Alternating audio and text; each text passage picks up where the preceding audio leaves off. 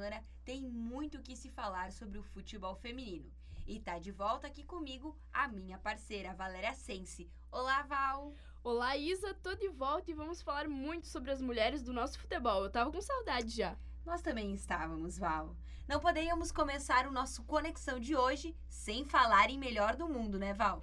Isso mesmo, nessa segunda-feira em Milão rolou a premiação do FIFA The Best. A americana Megan Rapinoe foi eleita a melhor jogadora do mundo da temporada 2018-2019. Ela superou a compatriota Alex Morgan e a zagueira inglesa Lucy Bronze. Megan brilhou na Copa da França, saindo como campeã, artilheira e melhor atleta do torneio.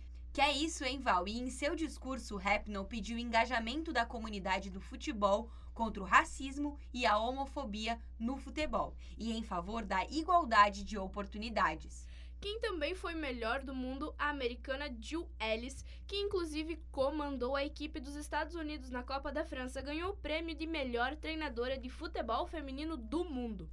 E a nossa craque Marta, a rainha, depois de ser seis vezes eleita a melhor do mundo, ela está entre as 11 atletas premiadas pela FIFA na seleção ideal da temporada 2018 2019. Inclusive, Val, essa foi a primeira vez que a entidade máxima do futebol elegeu a seleção feminina do ano. Momento histórico, né, Isa? Isso aí. E na última quinta-feira, a técnica da seleção brasileira feminina Pia Sanrucci anunciou a convocação da seleção feminina para os amistosos da próxima data FIFA, diante da Inglaterra e da Polônia. No dia 5 de outubro, o Brasil enfrenta a Inglaterra e no dia 8, a seleção polonesa. Vamos às convocadas, Val. As goleiras Aline da Espanha, a Bárbara do Kinderman Havaí e a Letícia do Corinthians. As defensoras são a Poliana, que joga no São José em São Paulo, a Daiane, que joga na Espanha, Tamires, que joga no Corinthians, a Kathleen, que joga na França, Mônica, que joga na Espanha, a Érica, que joga no Corinthians, a Giovana, que joga na Noruega. E a Bruna Benites, do Internacional. Isso aí, Val, e as meio-campistas são Aline Milene, do Ferroviária, a Thaisa, que atua na Espanha, a Luana, que joga na Coreia do Sul, a nossa Formiga, que atua no PSG, e a Maria do Juventus, na Itália. As atacantes são Andressa Alves, do Roma, Itália, a Marta, do Orlando Price, a Debinha, que joga nos Estados Unidos, a Shu, que joga na China, a Bia Zanerato, que joga na Coreia do Sul, a Ludmilla, que joga no Atlético de Madrid, e a Victoria, que joga no Corinthians. Isso aí, então essas são as nossas convocadas e as novidades em relação à primeira lista anunciada pela Sueca Pia são a goleira Letícia, as defensoras Daiane, Poliana e Giovana e ainda a meio-campista Maria. E falando em seleção brasileira, Isa, nós tivemos título pelas categorias de base. Isso aí, Val. À frente, 32 dias da seleção brasileira feminina sub-20, o técnico Jonas Urias conquistou o primeiro título. Depois da goleada em cima do Uruguai por 6 a 1, as meninas da base meteram 9 gols na Bolívia e ainda venceram por 5 a 0 ao Chile. E para encerrar, as brasileiras venceram por 3 a 0 a Argentina na última rodada da Liga Sul-Americana Sub-19. O Brasil conquistou o título da Zona Sul desta competição. Além do título, a seleção brasileira saiu invicta da competição. A atacante Nicole Heisler foi a artilheira com 7 gols e a goleira Nicole foi a arqueira menos vazada, que sofreu apenas um gol, Isa.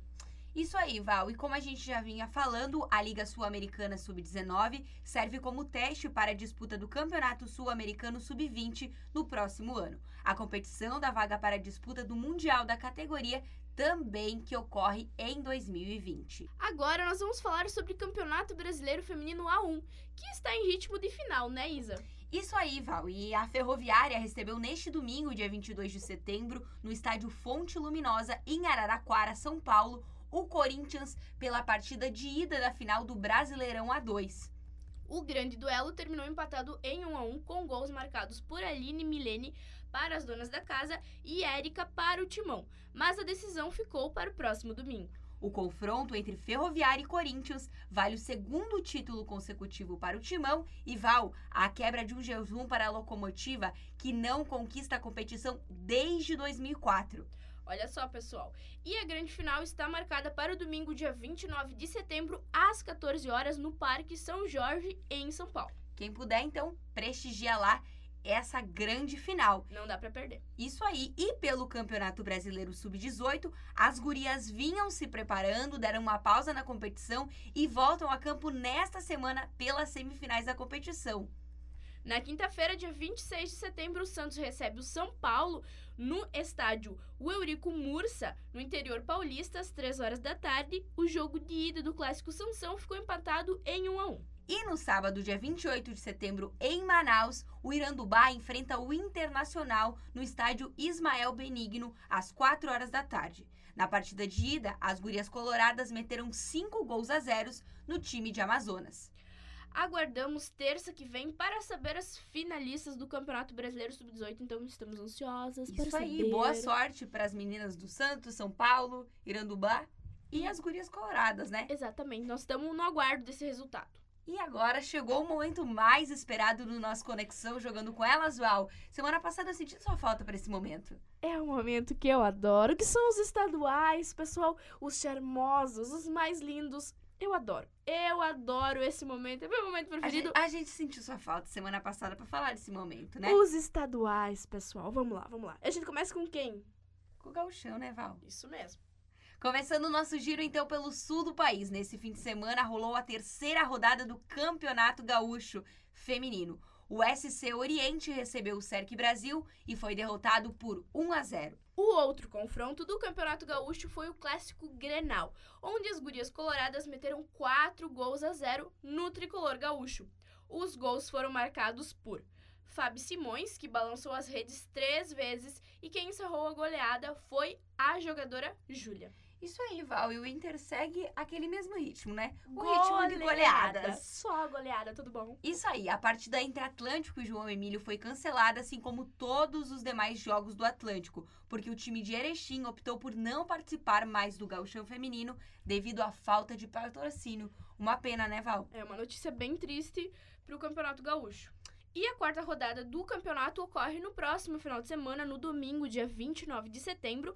O CERC Brasil recebe o Internacional nas, nas Castanheiras, às 3 horas da tarde. E o SC Oriente recebe o João Emílio nos Eucaliptos, também às 3 horas da tarde. O Grêmio não entra em campo, não entra em campo nesta rodada, pois ele iria jogar contra o Atlântico. Então, o que a gente pôde ver no site da Federação Gaúcha é que todas as partidas contra o Atlântico foram canceladas e vai ficar só essas duas partidas por rodada, né, Val? Exatamente isso. E ainda no sul do país, segue rolando a bola no Campeonato Paranaense, Val.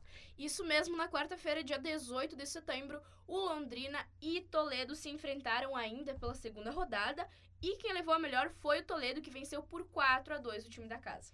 E neste domingo, dia 22 de setembro, nós tivemos as duas partidas da terceira rodada do Campeonato Paranaense. O Londrina venceu por 2 a 1 o Imperial, enquanto o Foz Cataratas venceu por 3 a 0 o Toledo.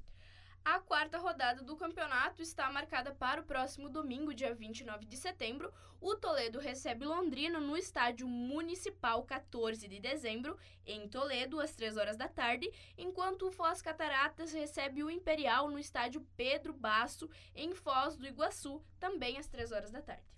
Isso aí, agora a gente vai subir um pouquinho. Vamos para o sudeste, vamos partir para o metade do país, mais ou Uhum. menos. É, mais ou menos. Campeonato Paulista, então, pela semifinal do Paulista, no dia 18 de setembro, a Ferroviária recebeu, pelo jogo de ida, o Corinthians, mas acabou perdendo. O Timão meteu 4 a 0 nas donas da casa. Quem marcou os gols do time da capital foram a Ingrid, a Milene, a Maiara e a Victória.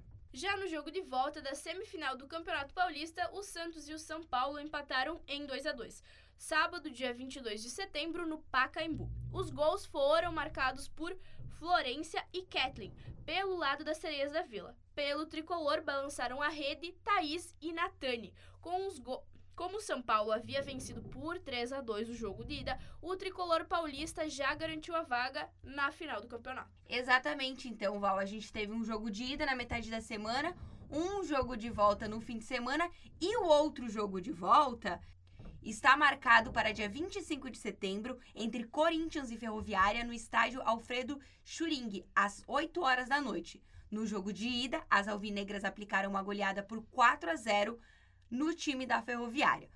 O tricolor, Val, como você falou, então aguarda o vencedor desse confronto e a gente também está ansiosa para saber quem serão os finalistas, quais serão as datas dos confrontos das finais do Campeonato Paulista.